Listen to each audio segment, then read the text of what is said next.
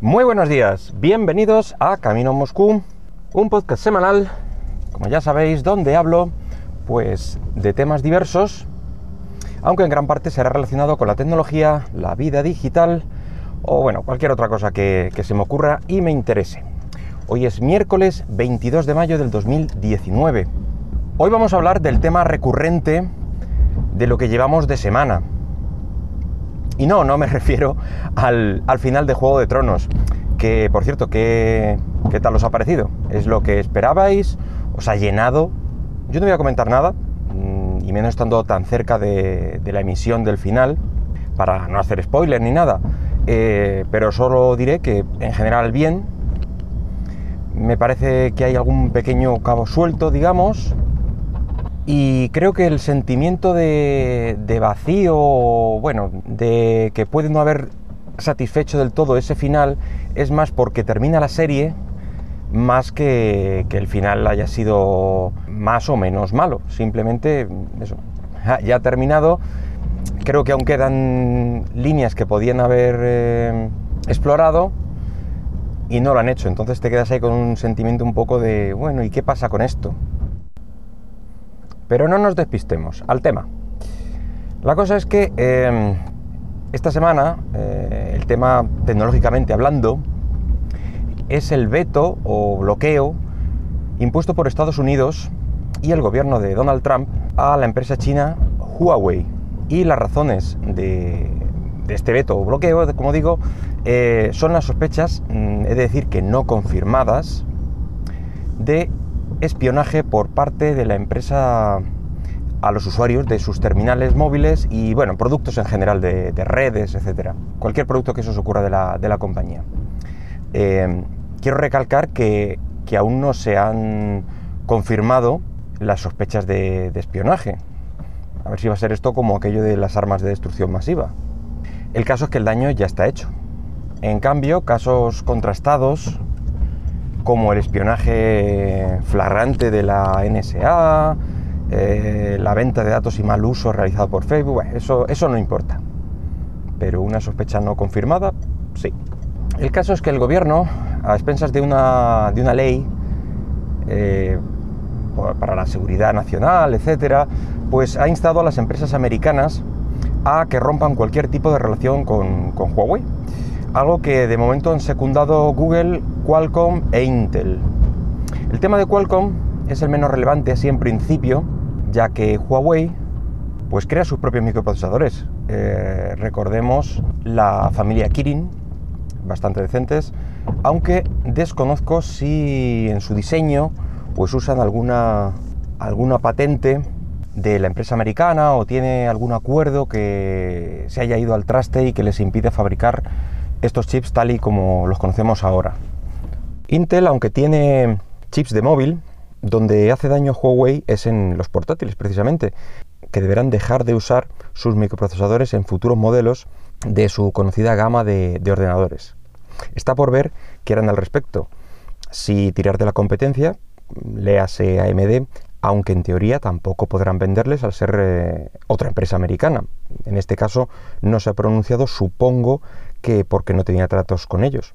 Eh, otra opción es que creen sus propios eh, microprocesador para PC o directamente cerrar la división de portátiles. Bueno, veremos qué, se les ocurre.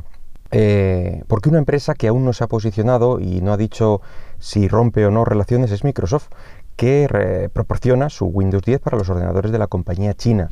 Y si finalmente no pueden usar Windows 10 ni chips Intel, pues les quedarían, ya digo, AMD, aunque me extrañaría, o sus propios Kirin, con, no sé, ¿qué, le, instalarían? Pues Linux, alguna versión de, Android que hagan ellos, eh, en fin, no sé qué, harán en el futuro. Eh, porque esta combinación yo creo que no tendría tanto éxito en unos, eh, unos portátiles. pero el asunto más grave es Google. recordemos, aunque no creo que haga falta, que Google es dueña de Android y es quien desarrolla cada versión año a año.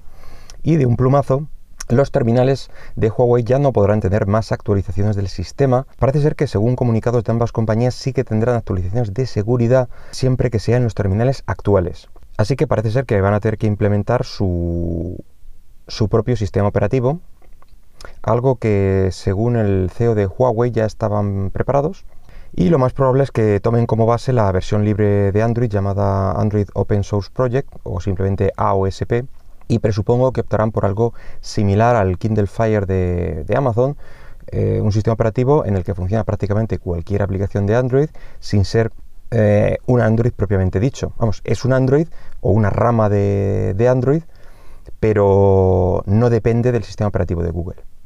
De hecho, eh, tiene su propia tienda de aplicaciones alternativa, etcétera. Eh, aunque se le puede instalar de una forma muy sencilla los servicios de Google para obtener acceso a la Play Store, a Gmail, a YouTube, etc.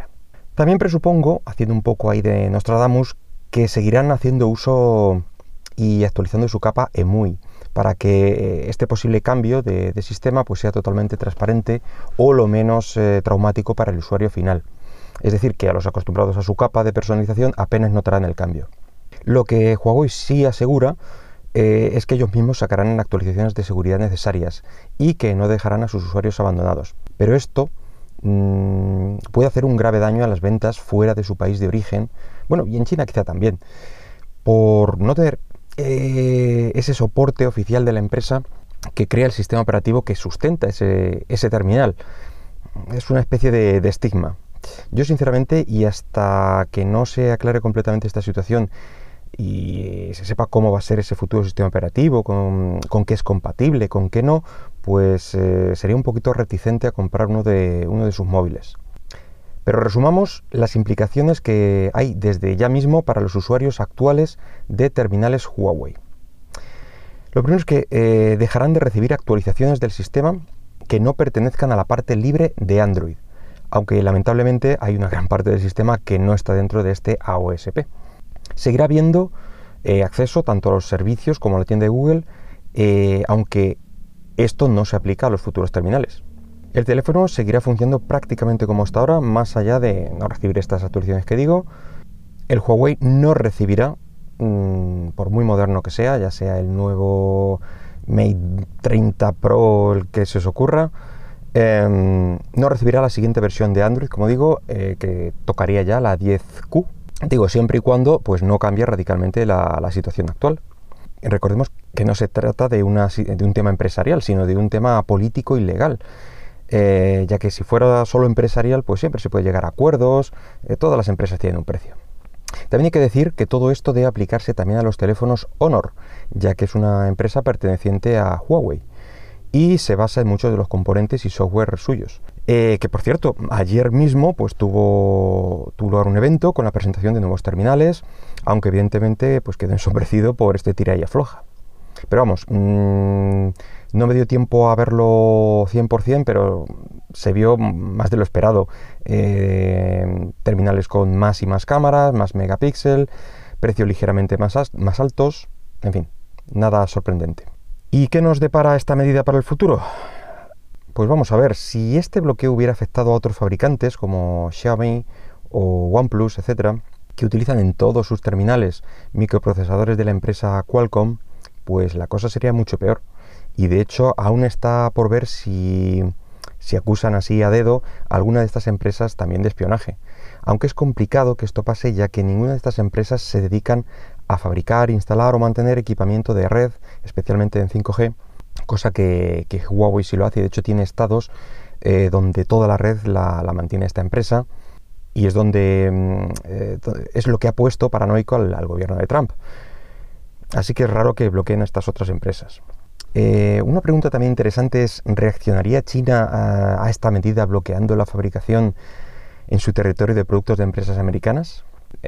no lo creo, no creo que se les ocurra ya que sería una gran pérdida de ingresos para el país, pero vamos, en la relación USA-China eh, yo no descartaría nada. Sería curioso esto porque sería un parón completo de, los iPhone, por ejemplo, de la producción de iPhone, ya que en la mayoría de los casos se fabrica en China. Lo más interesante que nos trae este bloqueo es ver qué va a ocurrir en un futuro a corto y medio plazo y ver la gran dependencia que tienen en general todos los fabricantes de terminales móviles, sea cual sea su país de origen, eh, del sistema operativo de Google y, su ecosistema. Con esto podremos ver lo que le cuesta a una empresa eh, perder gran parte de toda esta dependencia. ver qué alternativas usa o crea y, y qué tal le va con este cambio. Eh, también saltó una noticia a última hora de ayer y es que Estados Unidos ha concedido un plazo mayor a Huawei para que siga con sus operaciones comerciales hasta el 19 de agosto. Así que aún quedan unos pocos meses para entrar en pánico y para que Huawei se prepare. Pero de momento los usuarios tienen eh, esos meses de uso un 100%, vamos, un uso 100% normal eh, asegurado de su terminal. Pero esta prórroga yo creo que no ha sido en favor, un favor hacia la empresa china ni, nada, sino más bien a las empresas estadounidenses que tenían lazos comerciales con, ella. Les han concedido estos tres meses para que busquen alternativas en otras empresas o países. Como digo, hay varios estados, no recuerdo ahora mismo, pero vamos, Wyoming era uno de ellos y algún otro, que toda su red mm, se basaba en terminal, o sea, en, eh, productos de, de Huawei. Y también me vais a dejar que busque un momento porque ayer leí también encontré una noticia a última hora eh, y es que Huawei sacó, sacó pecho eh, y dijo que, Estados Unidos los había infravalorado y directamente mm, dijo que llevaba desde el 2012 preparando su sistema operativo. El nombre en clave en este caso es Hongmeng OS y es una alternativa propia al Android de Google. Parece ser que sí que llevan tiempo preparando este sistema operativo y efectivamente va de la mano de, Android. Es raro que sigan usando este nombre en clave Hongmeng OS como, como, nombre final. Lo más seguro es que lo llamen Huawei OS o algo así.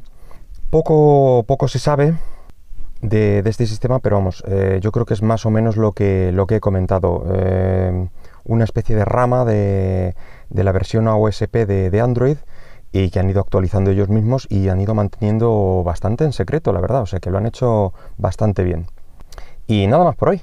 Espero que el podcast haya sido de tu agrado y si lo deseas puedes dejarme algún comentario por Twitter en arroba camino Moscú. Venga, hasta luego.